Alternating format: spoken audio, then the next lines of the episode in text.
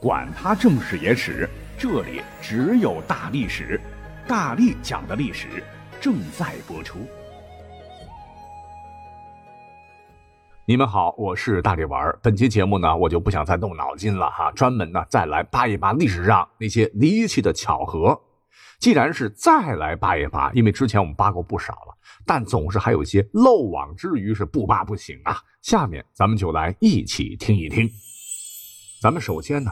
要讲一个感动天地的真实故事。这个故事发生在什么时候呢？在隋朝建立之初。话说当时南陈后主陈叔宝有一个妹妹，被封为乐昌公主，文采斐然且貌美如花，乃是世间少有佳人。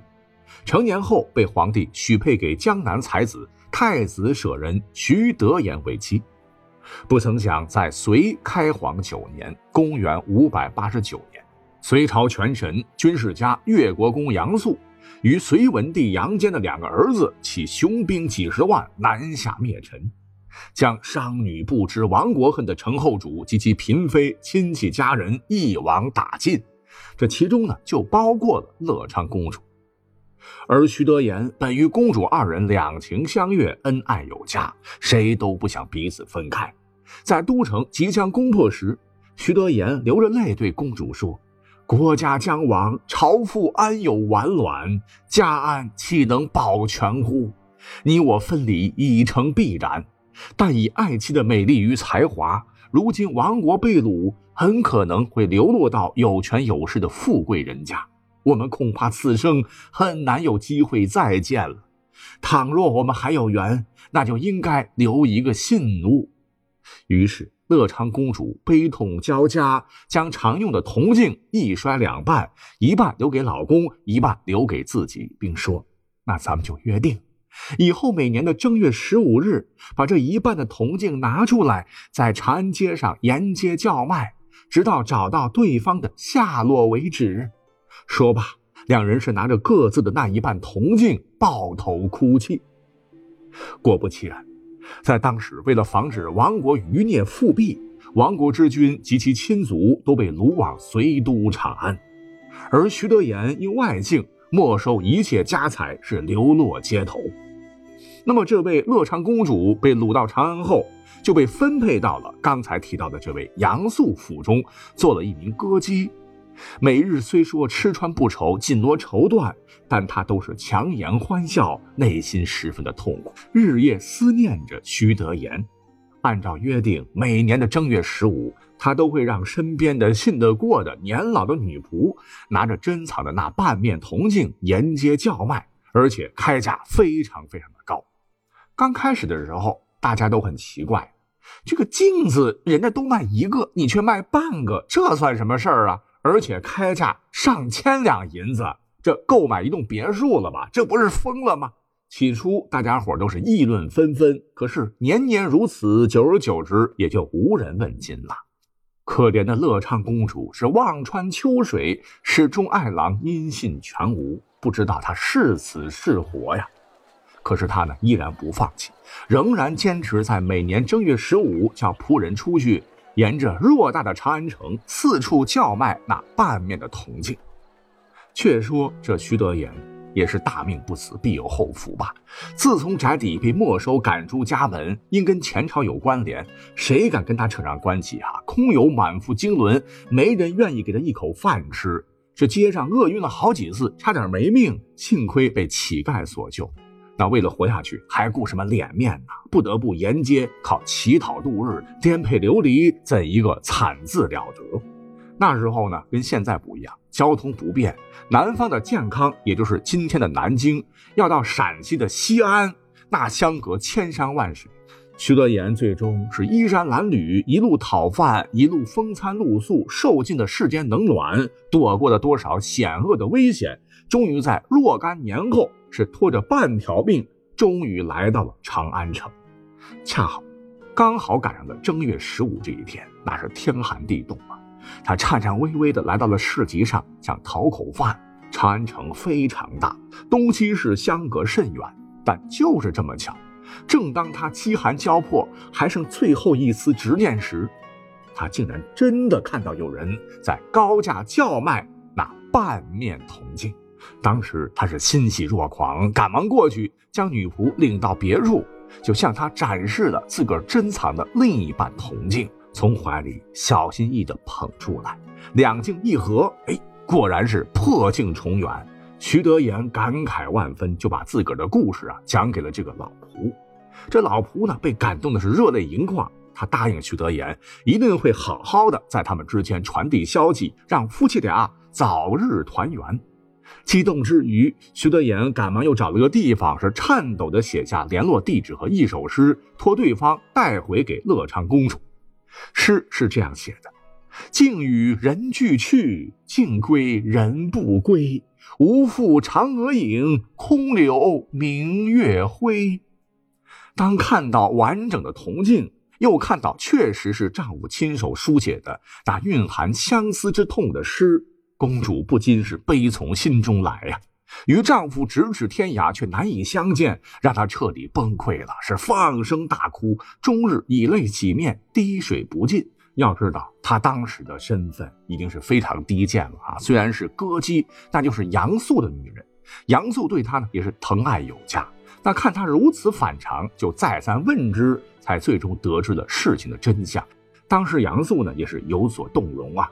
他立即就将徐德言召入府中，让二人团聚。当乐昌公主多年后见到自己的夫君，那徐德言早已不是当年风度翩翩的美少年，而是两鬓斑白、形同枯槁。当时再也忍受不了了，越发的悲痛。徐德言看到爱妻现在已经成了别人的女人，也是悲痛不能自已。这两个人又相拥痛哭。乐昌公主也把多年来攒在心里的话哽咽地念了出来。她说：“今日何千次，新官对旧官，笑啼俱不敢，方艳做人难。”她当时就是杨素的一切啊，哪里还有她说话的机会呢？可是面对此情此景，杨素也被感动了。于是他当即决定要成人之美，将乐昌公主呢又送回给了徐德言，并赠给他们一大笔钱，让夫妻二人回归了江南。老话不是常说吗？贫贱夫妻百事哀。可这二人再度重逢，都非常的珍惜彼此啊，一起相亲相爱，是共度了余生。历经陈、隋、唐三代。与李世民贞观十年，在同一年，夫妻二人过世后合葬在一起，陪葬品便是那面让二人分而复合的那枚铜镜。这便是著名的典故“破镜重圆”的由来，也是历史上真实发生的故事。这个故事其实对我们来讲，那我们现代人经常使用微信聊天，没有了时空的距离哈，也是经常的能够坐动车、汽车。来往于各地，恐怕很难觉得这能算得上是一件为人称道的巧合。但是要知道，那个时候兵荒马乱，挚爱难行啊，一次分别，搞不好就再也不见，成为永别。那正是二人生死不渝、坚持不懈的寻找，就这么巧。才最终二人破镜重圆，留下了这么一个很像作家编剧精心设计、令人内心百转千回的故事，能从古流传至今，这本身也够巧合的了。您说是吗？好，如果说这个故事它体现了为爱情不抛弃不放弃啊，天见可怜，里边呢有更多人为的因素的话，那下面这个巧合那真是巧的太离谱了。隋朝不是被唐朝所取代了？唐代物富民丰。文化大发展，也涌现出了很多的文豪，其中有两位各位应该很熟悉，一位唤作王勃，一位称作李贺。查查资料，俩人的人生呢，都如流星般璀璨而短暂。生活年代虽相隔一百多年，但下面这些有关于二人的人生阅历对比，哎，真会让你觉得不可思议呀。首先，两个人都是唐朝著名诗人，俩人呢。又都是在二十七岁的时候，在当年秋天，根据史书所记载，死于霍逆，并且俩人生前都有遇到神人邀请到仙宫做客的这种传说。俩人呢，可巧了啊，都是在未成年时失去与单亲，年少时都因为诗文而获神童之美誉。俩人成人之后，又是应举都中了进士。随后，俩人又是在求官过程中，都遇到了一位姓氏叫皇甫的侍郎的帮助。而两位皇甫侍郎去世的时候都享年五十八岁。那俩人进士及第之后，算一算，都只做过三年的官。俩人不是大诗人吗？边从政边写诗啊。俩人在作诗时都有奇怪的癖好。王勃是喜欢喝酒，而李贺写诗时是常常骑在毛驴上，背着锦囊外出，想到家具就投入锦囊内，晚上回家来玩篇。哈，不光文字，两个人呢都特别迷恋神仙鬼怪之说。在感情上，俩人呢也一直是单身，都没有结婚。遇难之后也没有留下子嗣。更蹊跷的是。两个人都在诗文中留下了对各自命运的称言。